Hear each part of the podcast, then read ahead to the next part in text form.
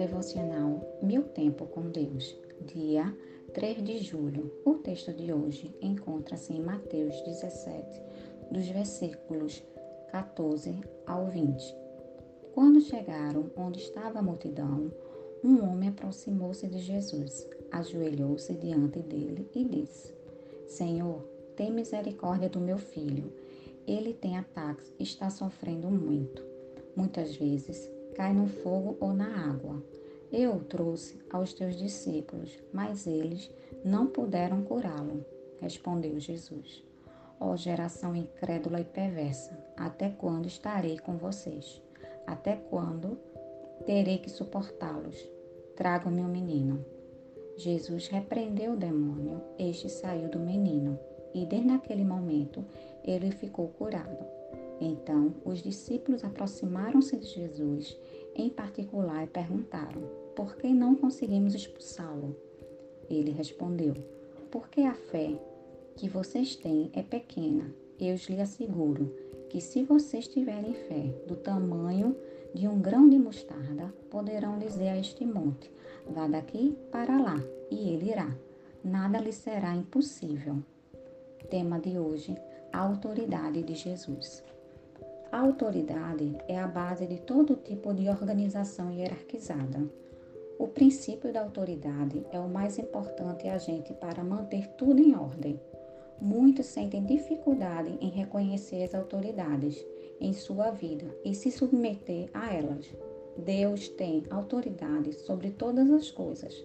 Ele é o Criador do universo. Deus deu autoridade ao seu Filho Jesus Cristo. Os seus ensinamentos, o seu caráter, os seus milagres, o cumprimento de todas as profecias e, acima de tudo, a sua ressurreição entre os mortos, prova que ele tem autoridade absoluta.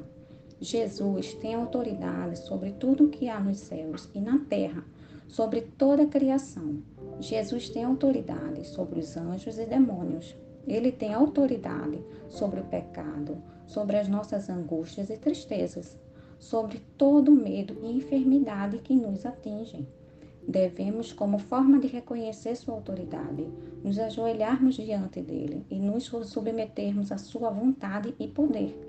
Quando fizermos isso, ele fará o melhor para nós. Reflexão do dia: O que tem me impedido de reconhecer a autoridade de Jesus em minha vida?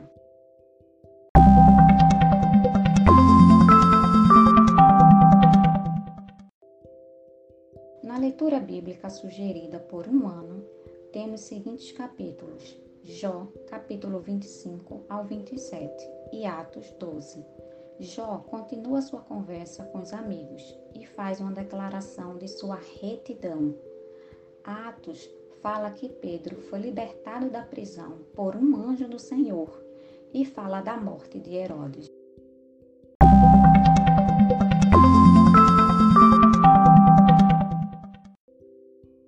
Não deixem de ler esses capítulos, compartilhe esse devocional.